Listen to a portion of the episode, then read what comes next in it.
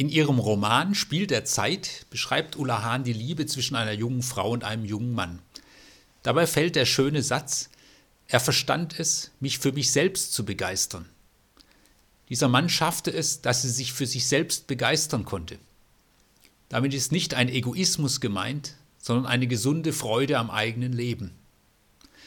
Auch Jesus hat es geschafft, dass Menschen in der Begegnung mit ihm zu Lebensmut und neuer Begeisterung am eigenen Leben gefunden haben und über all dem zu einer neuen Begeisterung an Gott.